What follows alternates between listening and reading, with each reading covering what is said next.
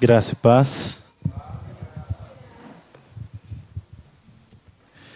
Colossenses capítulo 1. A partir do versículo 13. Se puder ficar de pé à medida que for encontrando. Colossenses 1, a partir do 13, diz assim: Ele nos resgatou do domínio das trevas e nos transportou para o reino do seu Filho amado em quem temos a plena redenção, por meio do seu sangue, isto é, o perdão de todos os pecados. Ele é a imagem do Deus invisível, o primogênito sobre toda a criação. Portanto, nele foram criadas todas as coisas, no céu e na terra, as visíveis e as invisíveis, sejam tronos ou dominações, sejam governos ou poderes, tudo foi criado por ele e para ele. Ele existe antes de tudo que há, e nele todas as coisas subsistem. Ele é o cabeça do corpo, que é a igreja, ele é o princípio primogênito entre os mortos, a fim de que em absolutamente tudo tenha supremacia. Portanto, foi do agrado de Deus que nele habitasse toda a plenitude, e por intermédio dele reconciliasse consigo todas as coisas, tantas que estão na terra quanto as que estão nos céus, estabelecendo a paz pelo seu sangue vestido na cruz. E a vós outros também, que no passado ereis estranhos e inimigos de Deus, conforme demonstrado pelas obras más que praticáveis. Agora, entretanto, ele vos reconciliou no corpo físico de Cristo, por meio da sua morte, para vos apresentar santos, inculpáveis e absolvidos de qualquer acusação diante dele. Se de fato permaneceis na fé, alicerçados e firmes, sem vos afastar da esperança do Evangelho que ouvistes e que está sendo pregado a todas as pessoas em todo o mundo, qual eu, Paulo, me tornei ministro. Vamos orar? Senhor, nós te agradecemos por essa noite, por todas as coisas, Senhor, por saber que o Senhor está no nosso meio e que isso não depende de nós, Senhor o Senhor é real e o Senhor se manifesta, o Senhor se revela na sua comunidade, no seu corpo, no meio do seu povo, Deus. Isso, Deus, conforta os nossos corações em saber que o Senhor está aqui, Senhor, instruindo os nossos corações, seja através das canções, seja através da palavra, seja através da comunhão que nós já temos. O Senhor está sempre, Senhor, conectando os nossos corações. Nós te agradecemos por isso, Pai. Pedimos para que o Senhor, neste momento, nos revele a Sua palavra, Deus, em nome de Jesus. Traga sobre nós entendimento da Sua palavra, Senhor. Não queremos palavras de sabedoria humana, mas nós submetemos nossos corações a Ti, Senhor, tão somente a Ti. E pedimos para que o Senhor, com a Sua graça, com a Sua misericórdia, com a Tua santa presença, nos abençoe nessa noite, Pai. Em nome de Jesus. Amém. Pode se assentar. Na última vez que eu estive ministrando aqui, eu compartilhei sobre esse texto e eu fui bem enfático em uma coisa. Alguém lembra? Quem tem a memória boa aí? O Léo lembra? Eu falei várias e várias vezes que adorar é um privilégio. Existe um esforço muito grande da nossa parte, né, da literatura cristã, de conceituar o que é adoração. Mas adoração é algo tão amplo, é algo que envolve tantas nossas vidas que é difícil conceituar a adoração. Eu não consigo e nem me arrisco, porque é algo muito amplo, é algo que está muito além de nós. Mas eu acredito que adoração é um privilégio. Saber que o meu coração se inclina a Deus, sabendo quem eu sou, isso é um privilégio e não tem esforço da minha parte. Simplesmente meu coração se inclina a Deus e eu encontro razão nas coisas de Deus. E eu consigo expressar minha adoração a Deus através de uma canção, através de uma oração, através do meu trabalho, da minha vida, da minha casa. Eu consigo adorar a Deus de alguma forma. É algo tão misterioso e tão glorioso e tão singelo que, de alguma forma, meu coração se conecta com Deus em todo instante seja trabalhando, seja fazendo uma atividade que a gente chama eclesiástica, né, que, que envolve as coisas do culto, por exemplo, ou no trabalho secular. Meu coração está sempre se inclinando a Deus e é um mistério, porque eu não forço, ele simplesmente se inclina. Isso é um privilégio. E é um privilégio que somente aqueles que creem podem desfrutar. Uma pessoa que não crê tem esse privilégio? Sabem que eu faço muita pergunta, né, gente? E hoje eu estou com sede de verdade. Uma pessoa que não crê, infelizmente, por hora, eles não têm esse privilégio de encontrar, às vezes, razão e sentido em uma música tão simples, às vezes. O coração dele não se inclina como o nosso. O nosso, ele é forçado a se inclinar a Deus. Mas existe um grande desafio nisso. E nós olharmos essa adoração, que é um privilégio, a partir de Deus, não a partir de nós. Porque se nós olharmos essa adoração, que é um privilégio, a partir de nós, nós vamos colocar as nossas preferências.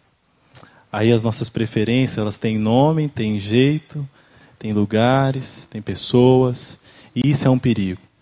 Porque a nossa adoração não pode se limitar a essas coisas. Pelo contrário, ela precisa estar sempre centralizada em Deus. E esse texto me abençoa muito nesse sentido, porque Paulo estava muito inspirado ao escrever esse texto. Eu amo esse texto. E no versículo 13 e 14, ele fala da nossa condição antes de Deus, antes de Cristo. O que, que diz aí? Colossenses 1, 13.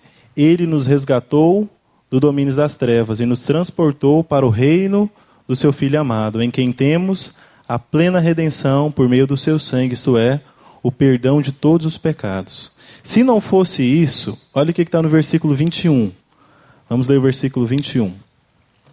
E a vós outros também, que no passado ereis estranhos e inimigos de Deus, conforme demonstrado pelas obras más que praticáveis.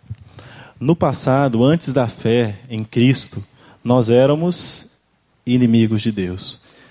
Tudo que nós fazíamos soava como na música a gente chama de dissonância. Dissonância é, são notas estranhas, é uma coisa que soa estranha no ouvido. Tudo que nós fazíamos antes de Cristo soava estranho para Deus. Não chegava a Deus como uma adoração bendita. Mas agora, com Cristo, Jesus restaurou tanto as nossas vidas que tudo o que nós fazíamos ainda que não seja uma atividade eclesiástica que envolve a igreja, é uma adoração a Deus. Porque ele nos tirou desse lugar de densas trevas, de uma condição de inimigo, e nos colocou no reino do, seu, do Filho do seu amor. E no reino do seu filho, do filho do seu amor, o que, que mais faz lá? Ou aqui? Adora. Sabe o que, que me impressiona? É que eles não cansam. Qual canção que eles cantam no céu? Santo.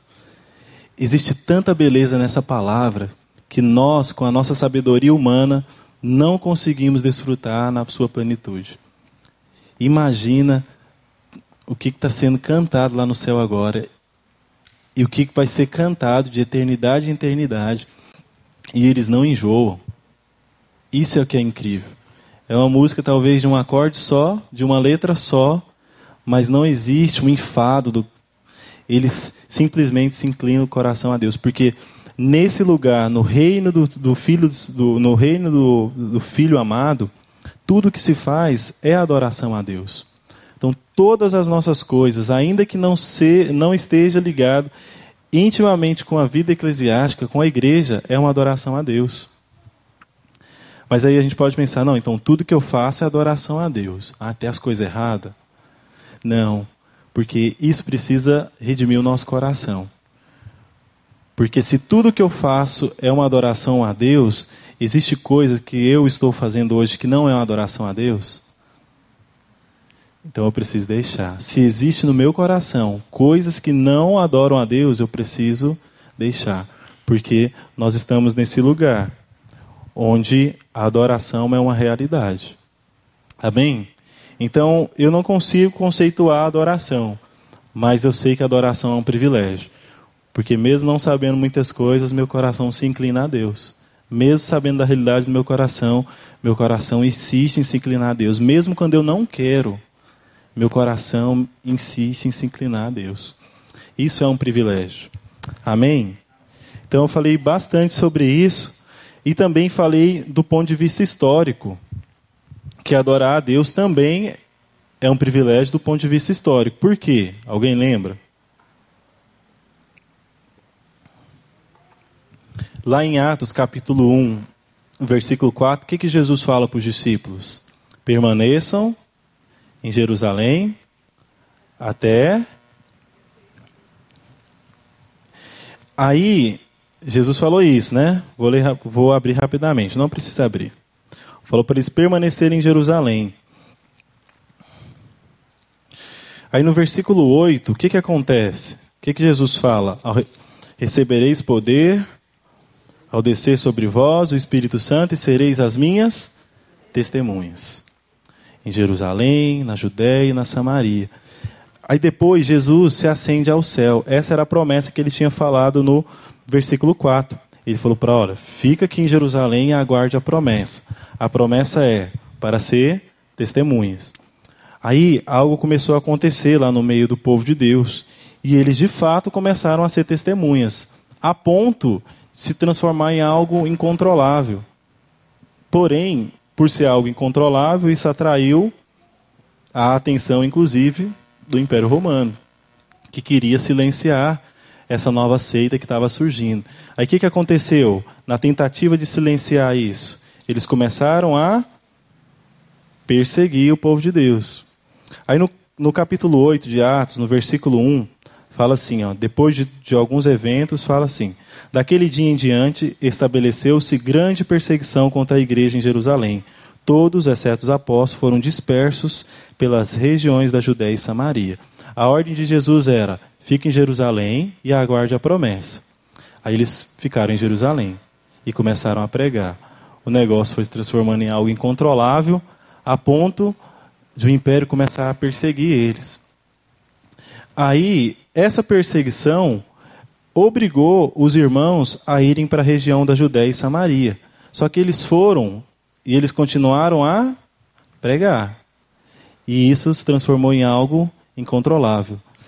E mais, a, e a perseguição ela era de igual forma. Ela, na medida que eles iam alcançando os povos, a perseguição era cada vez maior. E isso durou até o século IV, quando então teve um imperador muito famoso chamado Constantino.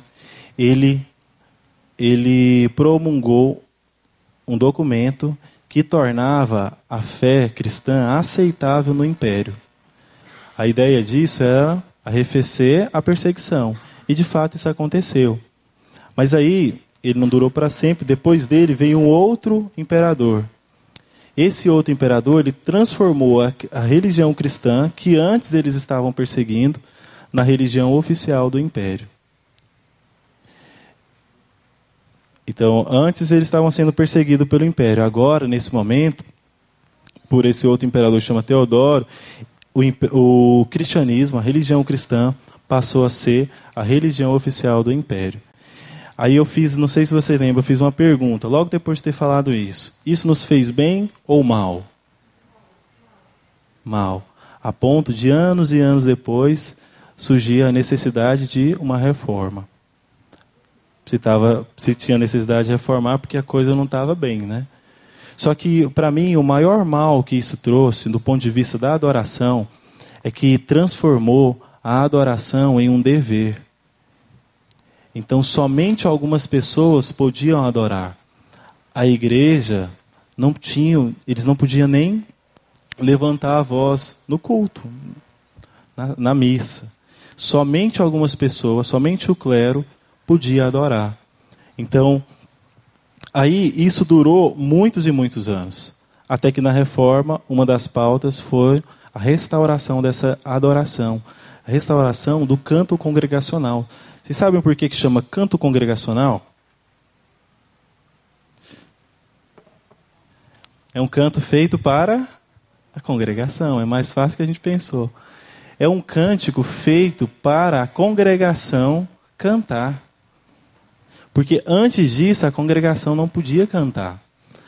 Inclusive, na época, eles entregavam a, a letra da música, eles, e o pessoal acompanhava cantando. A, espécie de, a nossa espécie de data show hoje. A gente coloca o data show para facilitar a vida da igreja, para a igreja cantar, para a igreja participar da adoração, para que não seja algo somente emocional. A gente precisa refletir sobre aquilo que está sendo cantado, para que a nossa adoração faça sentido. Então, do ponto de vista histórico, também é um privilégio, porque por, em algum momento da história, nós não tínhamos o direito de adorar. Somente algumas pessoas tinham esse direito. Então, do ponto de vista bíblico, é um privilégio, do ponto de vista histórico, também é um privilégio, porque foi algo reconquistado. Só que hoje eu gostaria de abordar uma, um outro aspecto do, do texto. Vamos voltar lá para Colossenses.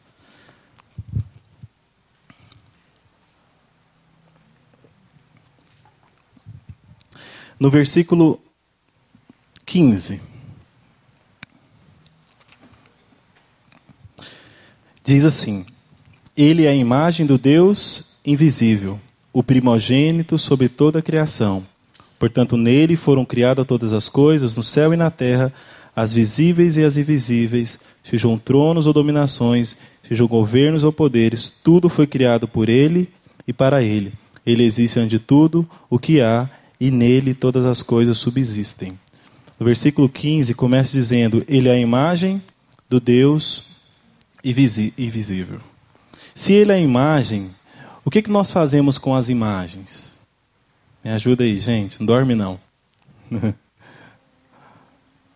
que, que nós fazemos com as imagens? Uma foto. Para que, que serve a foto?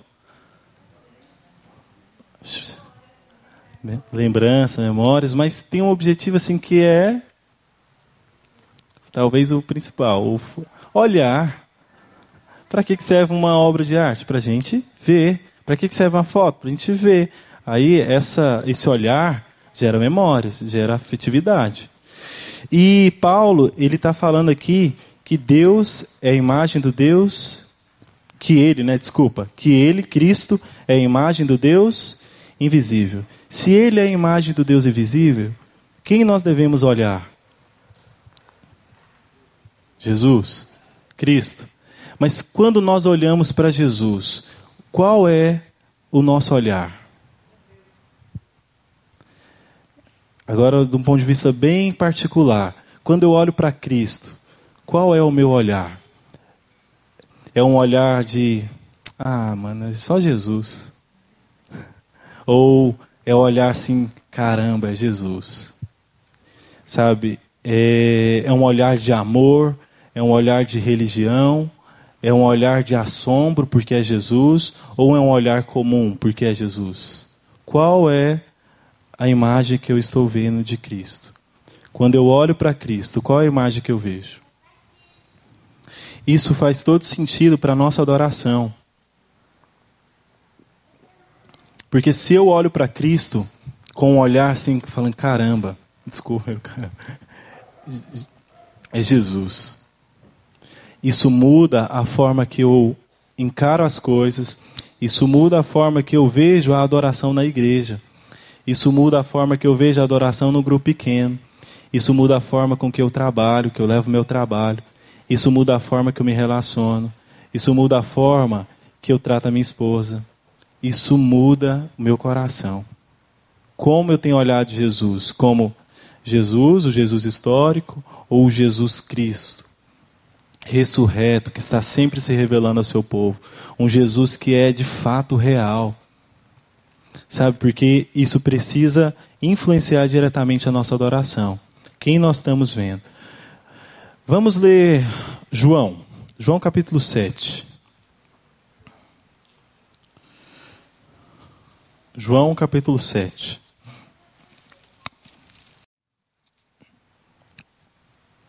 O versículo é o versículo 32, mas antes é, vou ler o versículo 1. Depois desses fatos, Jesus andou pela Galileia, porque, porque não queria passar pela Judéia, pois os judeus procuravam matá-lo. Versículo 32. Os fariseus ouviram a multidão fomentando esses comentários a respeito dele. Então, o chefe dos sacerdotes e os fariseus enviaram guardas do templo para o prenderem. Vamos relembrar o que aconteceu até aqui. É, Jesus ele tem um sermão que é muito impactante. Inclusive foi impactante para os, para os discípulos, para muitos discípulos e para os que viriam ser apóstolos. É, e esse sermão está no Evangelho de João, no capítulo 6, um pouco atrás, quando Jesus ele faz uma afirmação muito forte. Ele afirma ser o pão vivo que desceu do céu. E isso trouxe um escândalo tão grande, tão grande, que foi o motivo pelo qual eles endureceram a perseguição contra Jesus e foi o motivo pelo qual muitos abandonaram a sua fé. Muitos que estavam com Jesus, vendo Jesus realizando muitos milagres, inclusive.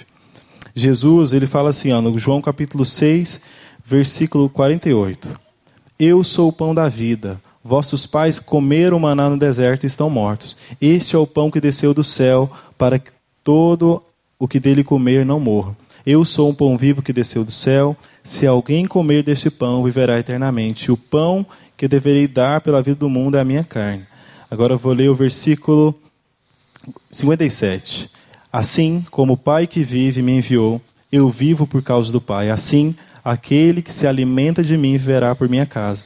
Este é o pão que desceu do céu. De modo algum comparável ao maná comido por vossos pais que estão, que estão mortos. Aquele que comer deste pão viverá para sempre. Esse discurso de Jesus trouxe um grande escândalo para muitos, inclusive para os que criam a ponto de muitos dos seus discípulos deixarem de segui-los. Vou ler aqui o versículo 65 do mesmo capítulo. E por isso é por isso que eu vos tenho dito que ninguém pode vir a mim a não ser que isso lhe seja concedido por meu Pai. Daquele momento em diante, muitos dos seus discípulos recuaram e não mais andaram com ele. Por ser duro, por encarar essa pregação de Jesus muito dura, muitos discípulos deixaram de caminhar com, com ele. E os fariseus, todo o sinédrio, procuravam um jeito de prender a Cristo e de matá-lo. E para isso, o que, que eles fizeram? No versículo 32 nós lemos. O que, que eles fizeram? O sinédrio fez. João 7,32. Enviaram guardas do templo para o prenderem. Agora vamos ler o versículo 45. Então, os guardas do templo voltaram ao chefe do sacerdote e aos fariseus, aos quais lhe inquiriram: Por que não o trouxestes? Os guardas explicaram: Nenhum homem jamais falou como este homem. Aqui não relata o momento exato que os guardas encontraram Jesus, mas provavelmente, tome cuidado agora que você vai ouvir, mas provavelmente eles ouviram Jesus discursar. Eles ouviram a pregação de Jesus. E provavelmente foi aqui no versículo 37. Olha o que diz no versículo 37. No último dia, o mais solene da festa, Jesus colocou-se em pé e clamou em prantos: Se alguém tem sede, deixai-o vir a mim para que beba. Aquele que crê em mim, como diz a Escritura, do seu interior fluirão rios de água viva. Imagina os guardas vendo Jesus de pé diante da multidão, chorando, clamando para que a multidão fosse até ele. Imagina os guardas vendo isso. Só que a ordem que eles tinham recebido era: prendam e tragam. Só que ao ver Jesus, qual foi a reação deles? Versículo 46. Desculpa, 45 de novo. Os guardas do templo voltaram ao chefe do sacerdote e aos fariseus, aos quais lhe inquiriram: Por que não o trouxeste? Os guardas explicaram: Nenhum homem jamais falou como este homem. Os guardas, eles foram tão tocados por ver Jesus falando, chorando, pregando ao povo, que eles voltaram ao sinédrio e falaram: Olha, a gente até tentou, mas não deu. Ninguém jamais falou como este homem. Eles foram provavelmente salvos simplesmente para olhar, ao olhar Jesus. Eles olharam Jesus e não conseguiram executar a ordem que eles tinham recebido. E isso colocou em risco sua, as suas próprias vidas. A gente não sabe o que foi feito desses guardas, mas certamente nós os veremos. Porque eles olharam para Jesus e eles viram tanta beleza em Jesus que eles colocaram em risco a sua própria vida. Falaram: olha, ninguém jamais falou como esse cara. Olha o jeito que ele fala, olha o jeito que ele prega, olha a vida que flui dele. Nós não conseguimos prendê-los, porque existe muita beleza nele. Existe muita beleza nele. Esse é um olhar de assombro que nós não podemos perder. Na nossa caminhada, na nossa fé, o que está mais em risco é isso. Nós não vamos perder a salvação. Tem essa história, né? Perde ou não a salvação, depende, né? O pastor sempre fala, depende de quem te salvou. Se foi você, você vai perder. Agora, se foi Cristo, Gente, a obra de Cristo ela é tão gloriosa que a gente não tem dimensão da obra de Cristo. Mas nós podemos perder esse olhar de assombro. Ah, é mais um culto, é mais um louvor, é mais uma escala, é mais uma pregação, é mais uma leitura da Bíblia, é mais uma oração, principalmente quando a gente sabe fazer. Já ouviu Eu Dou Conta?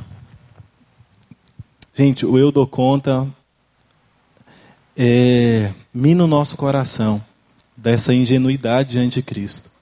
Não, Deus, eu dou conta. Eu, essa música aqui eu já toquei demais. Dou conta. Já cantei demais, não aguento mais cantar essas músicas. Eu dou conta. Já preguei demais, eu dou conta, já li demais. E a gente perde essa sensibilidade em ver Jesus. Sabe, esses guardas, a gente não tem a notícia da história deles, mas uma coisa nós temos sobre eles: eles viram a Jesus. E isso foi suficiente. Eles viram a imagem de Cristo de forma tão gloriosa, da mesma forma que Paulo descreveu. Ele é a imagem do Deus invisível. Eu não preciso olhar para nada mais, porque eu vejo Jesus. Eu não preciso de nada mais porque eu vejo Jesus. Eu não preciso de uma congregação melhor. Eu não preciso de um banco melhor, ainda que seja bom. A gente sente falta. Mas será que a vida está nisso? Nós sonhamos em construir. A gente sente muita falta da estrutura, não sente? Fala sério. Mas a vida está nisso.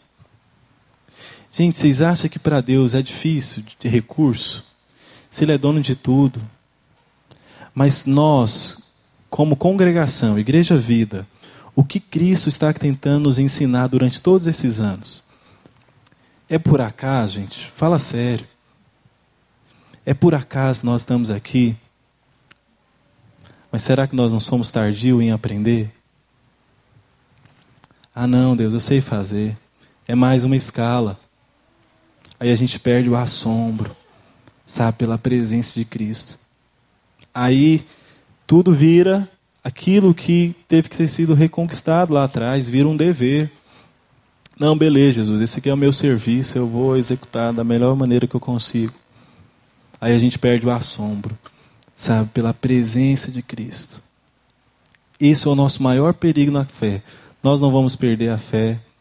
Nós seremos, nós já fomos salvos pela obra de Cristo mas nós corremos um grande risco de ter um coração tão petrificado pelo eu dou conta que a gente perde a sensibilidade em se inclinar diante dele.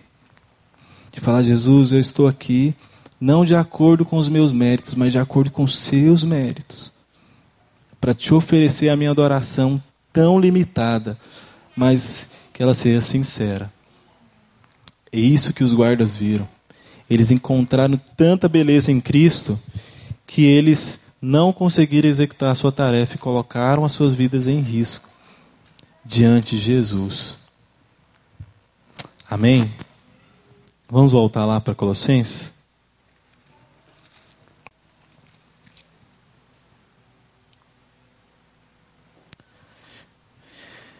Versículo 16.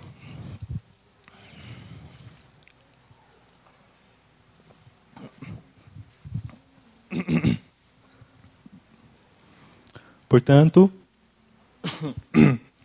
Nele foram criadas todas as coisas, no céu e na terra, as visíveis e as invisíveis, sejam tronos ou dominações, sejam governos ou poderes, tudo foi criado por Ele e para Ele. Gente, nesse caso aqui, tudo é tudo.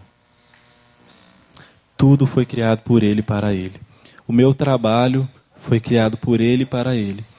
A minha esposa, a minha vida com a minha esposa, na minha casa foi criado por Ele para Ele. Os meus filhos futuros foram, serão criados para Ele, foram e serão para eles. Tudo que nós fazemos, gente, tudo é por Ele e para Ele. Inclusive cantar louvores na igreja.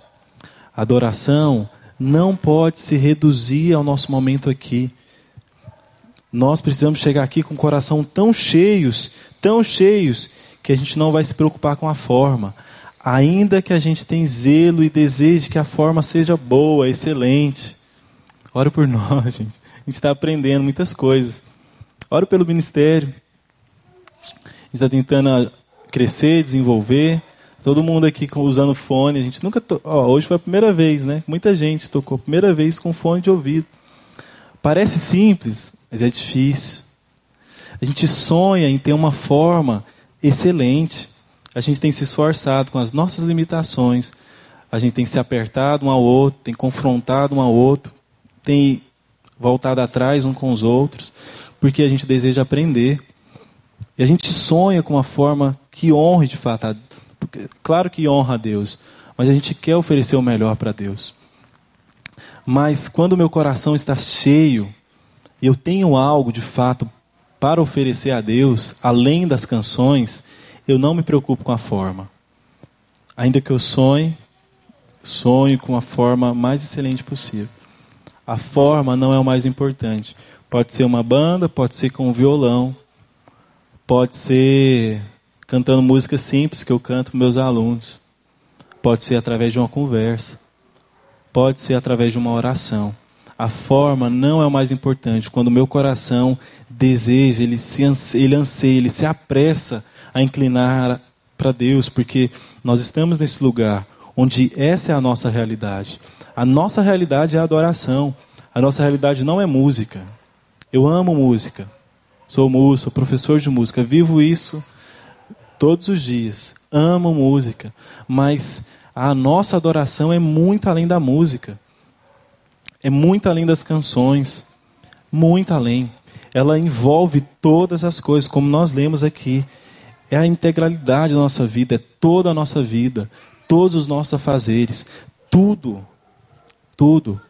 Tem um livro chamado Praticando a Presença de Deus. A gente conhece bem aqui na igreja. Ela tem, conta a história de um monge. E ele fala lá: Não, tudo que eu faço é para a glória de Deus. Eu vou lavar um prato para a glória de Deus. Tudo. De fato é isso. Porque nós estamos nesse lugar, igual nós vimos lá no início do versículo, no versículo 13, nós estamos no reino do Filho amado. Nesse lugar, qualquer expressão que nós fazemos é uma adoração a Deus. Seja através da forma que for. Ó, o Tito quer tocar bateria, quer, do... quer tocar bateria. Amém, em nome de Jesus. né, Tito? Então, tudo que nós fazemos, seja através de canção, seja através de arrumar as cadeiras aqui, ficar ali na portaria, seja através de construir o prédio, é tudo para a glória de Deus. Amém? Versículo 18. Ele é o cabeça do corpo, que é a igreja. Ele é o princípio primogênito entre os mortos, a fim de que absolutamente tudo tenha supremacia.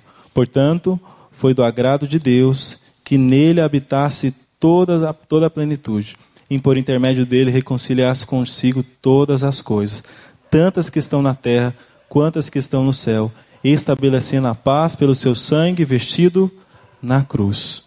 E a vós outros que no passado eis estranhos e inimigos de Deus, conforme demonstrado pelas obras más que praticáveis. Agora, entretanto, ele vos reconciliou no corpo físico de Cristo, por meio da morte, para vos apresentar santos, inculpáveis e absolvidos de qualquer acusação diante dele, se de fato permaneceis na fé, alicerçados e firmes, sem vos afastar da esperança do Evangelho. Gente, essa é a realidade do Evangelho. Adoração que não é apenas um momento. Adoração que é um privilégio que envolve toda a nossa vida.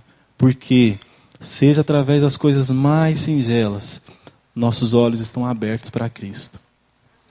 E o nosso coração, ele se inclina voluntariamente a Deus. A gente não precisa forçar. O nosso coração, alguém bem disse, né, que existe em nós um vazio do tamanho de Deus, de fato. Porque mesmo quando a gente não quer, Deus vai lá e sopra o seu espírito. Lembra do profeta? O que, que o profeta foi fazer lá na caverna? Se esconder de Deus. Aí o que, que Deus fez? Soprou no ouvido dele. Ele não queria ouvir, mas ele sabia. Sabe por quê? Porque o coração dele foi redimido e o coração dele estava nesse lugar. De fato, nós não pertencemos a esse mundo. Embora estando nesse mundo, trabalhando, fazendo coisas desse mundo, o nosso coração, ele se inclina a Deus de uma forma extraordinária. Amém? Gente, quero ler a letra de uma canção.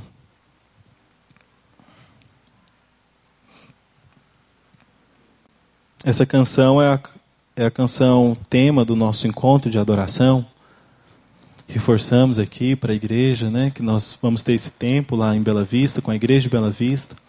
Vai ser lá no condomínio que o Reginaldo mora. É um tempo para a gente, acima de tudo, estar junto. O tema do encontro é devoção, vida comum e devoção. Quando nós vivemos uma vida comum, nós adoramos a Deus. E essa é a letra da, da música que nós estamos cantando, a gente começou a ministrar aqui na igreja, também para a igreja aprender a cantar. Ela diz assim: Lembrem da canção. Essa canção é justamente esse texto que nós lemos aqui. O autor dessa música está fazendo referência ao texto que a gente acabou de ler, de Colossenses, capítulo 1. Então ele está falando: olha, lembre da canção. Cristo é o retrato de Deus, ele é a imagem de Deus. Do que foi feito antecedeu o primeiro Antes de nascer, fez justiça em si morreu. Supremacia e o trono são teus. Agora, capítulo. Oh, desculpa, capítulo. capítulo refrão. Aquele fio que se rompeu, da minha alma até a Deus, o sangue santo costurou. Cristo e suas linhas de amor. Agora, um homem feito eu, pode no homem, em Cristo, ver a Deus, ter paz, viver, andar e ser, me fez amigo em seu verter, na sua entrega. Essa letra mexeu muito comigo. Eu estava, inclusive, quando eu ouvi ela, eu estava na escola. Aí eu falei, não, hoje eu vou de a pé para casa, porque eu quero desfrutar de Deus, tudo que Deus está falando no meu coração aqui. Aí eu fui ouvindo a música e Deus falando muito comigo. Porque, de fato, nessa entrega de Deus, ele nos fez amigo.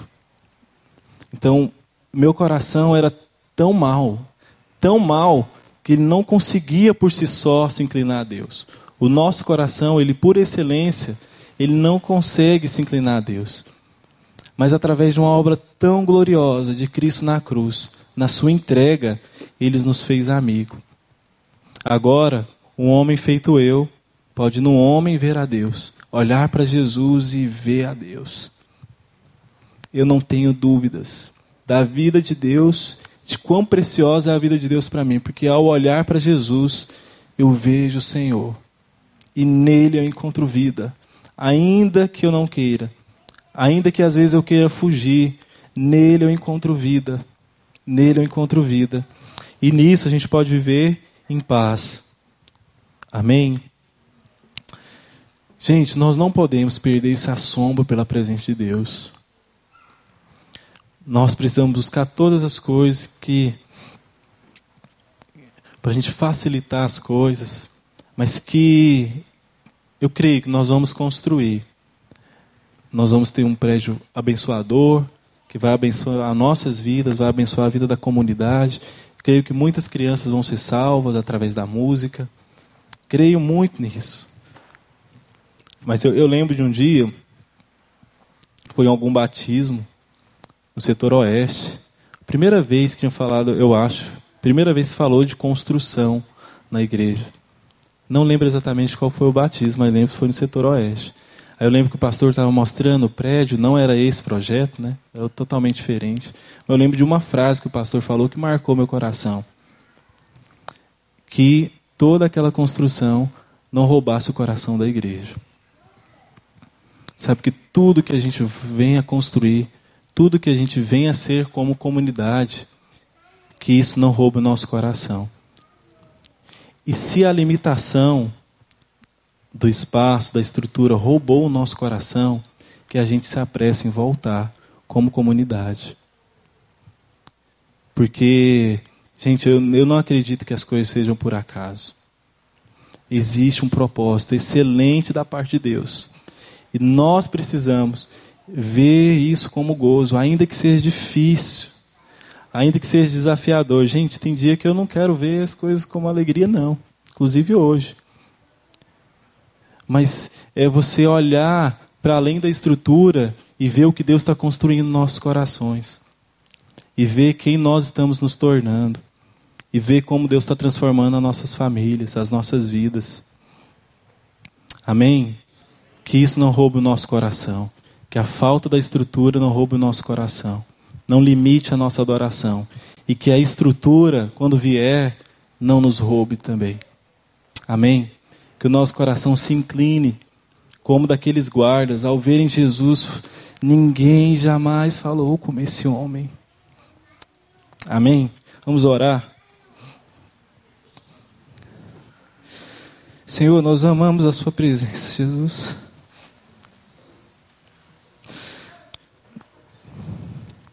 Nós carecemos da Sua presença, Senhor. Nós carecemos, Senhor, dessa obra gloriosa